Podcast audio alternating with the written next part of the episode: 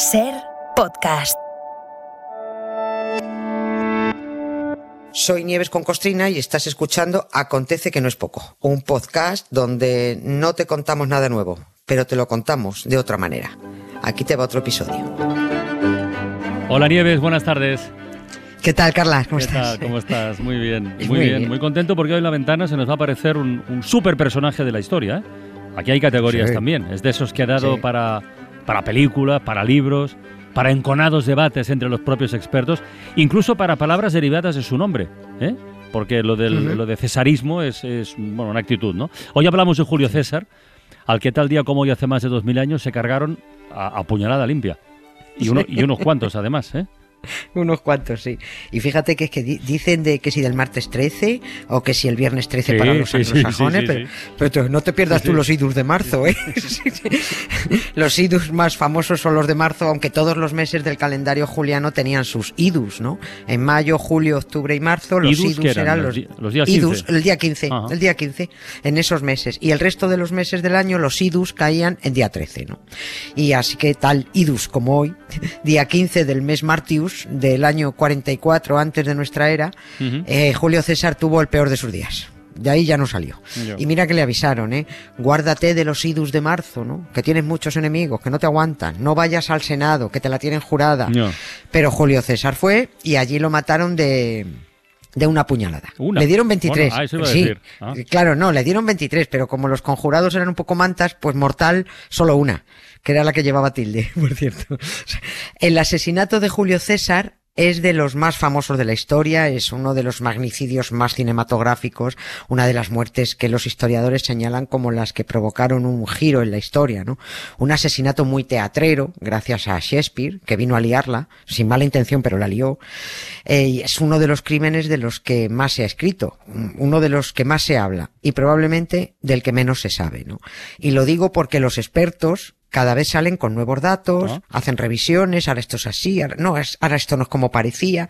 Bueno, la más grande en, en esto del mundo romano es, eh, que, que yo la adoro, es la historiadora y divulgadora británica Mary Beard, ¿no? Que fue Sí. premio Príncipe de Asturias Sí, sí, de. Ciencia Social. Bueno, pues si usamos sus propias palabras haciendo una traducción más o menos libre, dijo, la muerte de Julio César es un gran carajal. es decir, que no hay quien se aclare con lo que pasó allí.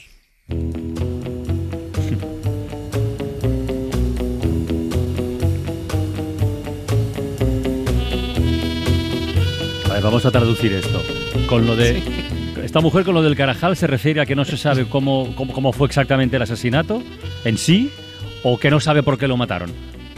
Pues eh, se refiere, a- se refiere a todo, A todo, porque es vale. que es que de todo hay 50, 50 versiones, ¿no?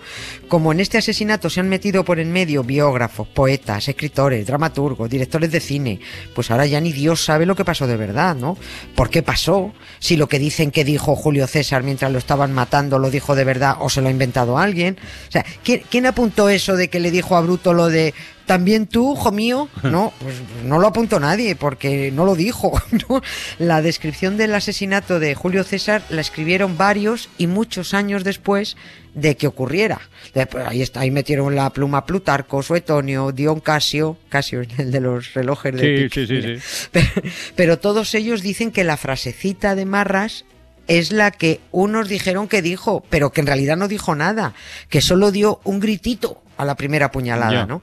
Y, y- y además que de haber dicho, esto es lo que dicen los antiguos, ¿eh? Y que además que de haber dicho algo, que lo diría en griego. Que es que aquí nos creemos que Ah. los romanos iban por la vida hablando todo el rato en latín, desde el principio, ¿Y ¿no? no? ¿No era así? Y que, ¿qué va? Parece- no, es que hasta, que nos creemos hasta que un centurión, ellos hablaban antes en, muchos años antes de nuestra era, hablaban en griego, ¿no? Y el, el- el latín era un idioma de, muy finolis, ¿no? Que se fue imponiendo, ¿no? Eh, hemos creído hasta que un centurión romano en la película ¿no? podía darle clases de declinación a Brian, cuando le corrige la pintada esa de Romani te domun, Romanio, Sí, romanos sí. iros a casa, ¿no? Go home, ¿no? Pero no, el latín se fue, se fue imponiendo poco a poco. O sea que esto, según los expertos, eh, en cualquier caso, es que Julio César podría haber dicho en griego Tú sabes griego, kaisu Bueno, tecnon, hasta cierto o tecnon, punto. no los- Ah. Bueno, sí, por lo menos te sabes todo el alfabeto, ya sabes más que yo, ¿no? Que bueno, pues que hubiera dicho en cualquier caso, de haber dicho algo, lo hubiera dicho en griego, no, no en latín, ¿no? Kaisu tecnon. Tecnon es no sé sí. cómo. Sí. Bueno, tú también, hijo, ese es lo que significa, ¿no? Pero entonces es que aparece en esta Shakespeare, que dice, voy a escribir un drama histórico, Mm. y ahí, en su Julio César, cuando Bruto le arrea la puñalada trapera, pone eso de, et tu brute. Muere entonces, entonces César. Él lo escribió en inglés. Et tu- parte en latín y parte en inglés. Mm. Et tu brute, then fall César, ¿no? Luego llega Mankiewicz a todo esto y dice en 1953, voy a hacer una peli siguiendo el peliculón de Shakespeare. Y pone en su guion lo mismo que Shakespeare, esto. E tu, Brute, eh, muere entonces, César. Toma. Cataplu. Libertad, independencia, la tiranía ha muerto. Ha muerto. Oye, eh, ha muerto el tirano. Pero entonces, ¿dónde nos hemos sacado lo del tú también bruto, hijo mío?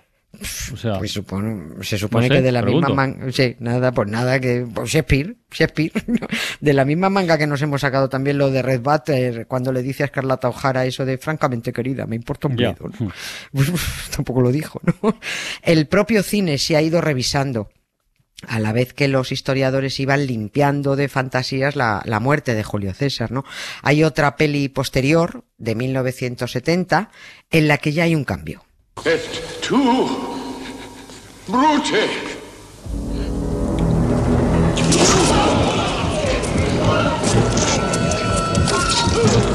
Va, navajazo, navajazo ahí. Navajazo.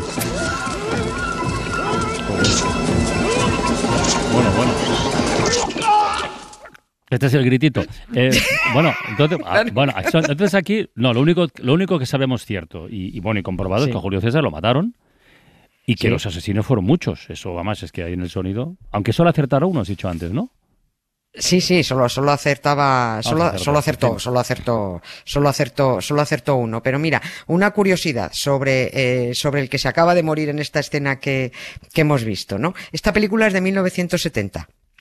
Eh, Julio César se titula también. Y el papel de Julio César lo interpreta Sir John Gilgood, el actor británico del que estuvimos hablando eh, no hace mucho, que fue condenado en Gran Bretaña por ser homosexual y que fue Sí, uno de los sí, sí, sí. 65.000 británicos que recibió el indulto en Ante- 2016. a- anteayer, ¿no? sí, en 2016. Eh, Exactamente. Bueno, pues ese es el que, el que, el que está recibiendo los navajazos. Y después ha habido más películas y más series donde ya, eh, en la famosa escena del masivo apuñalamiento, Mm. Julio César muere como se muere cualquiera al que le han arreado 23 puñaladas. O sea, quejándote porque duele mucho, Claro. pero sin decir nada, ¿no? Yo creo que la peli que mejor recrea el asesinato de Julio César es esta en donde lo único que se oye es un mm, ahora, ahora, bueno, lo dicen en inglés, no, now, now, para empezar a apuñalar todos a una. Y el follón del apuñalamiento en el que el apuñalado casca sin decir ni mu. Así que yo creo que la única banda sonora del momento en el que 15 o 20 tíos apuñalan a otro solo puede ser esta. Now! Now! Now! Pues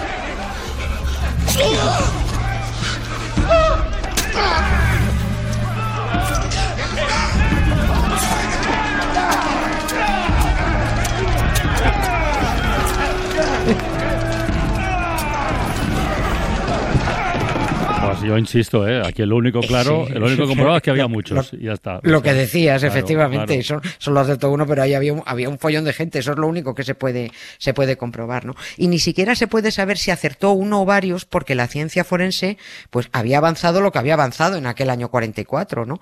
El cadáver se supone que lo estudió Antistio, que era el médico de César, que fue el que dijo, pero vamos a ver, si aquí solo ha acertado uno. El que le dio la puñalada por la espalda y llegó al corazón.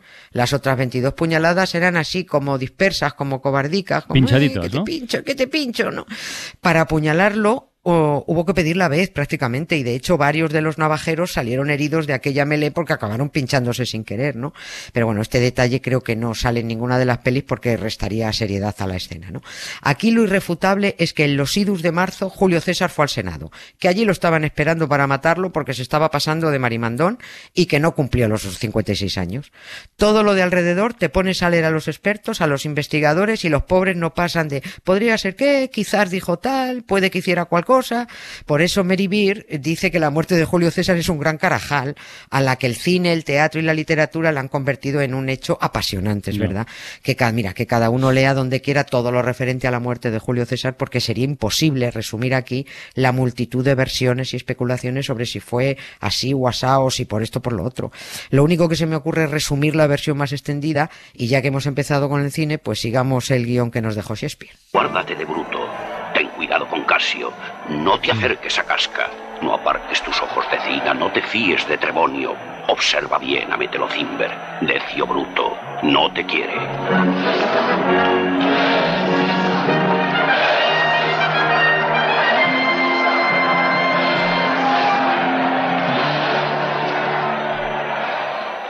Ya han llegado los idos de marzo.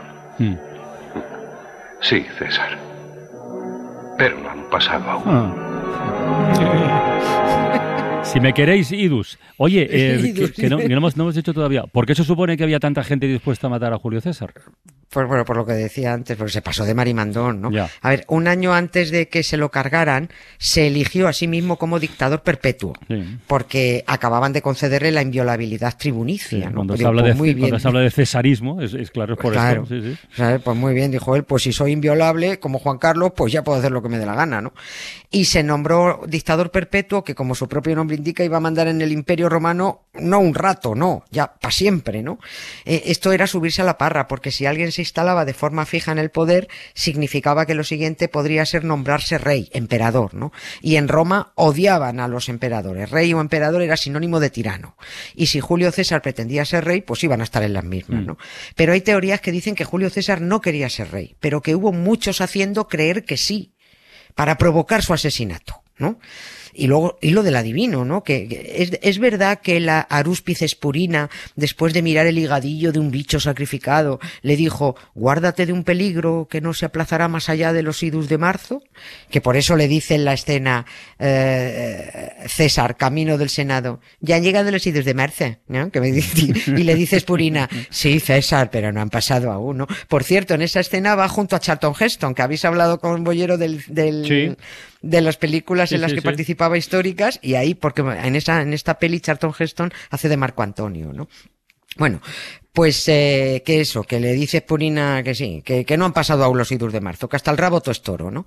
Se ha revisado tanto el asesinato de César que yo creo que ya algún historiador se ha pasado hasta de vueltas.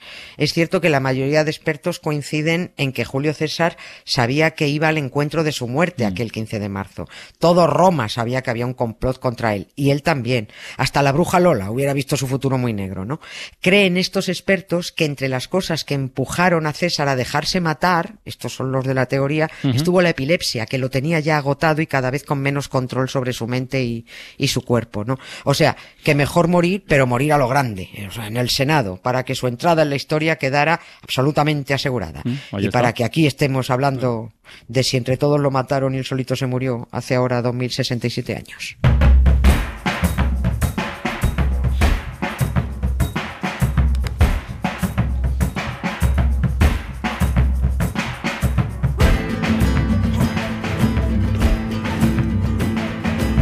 Que hemos dicho al principio, ¿eh? Personajazo, ¿eh?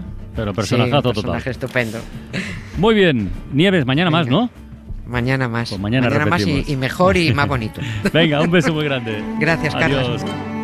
Para no perderte ningún episodio, síguenos en la aplicación o la web de la SER, Podium Podcast o tu plataforma de audio favorita.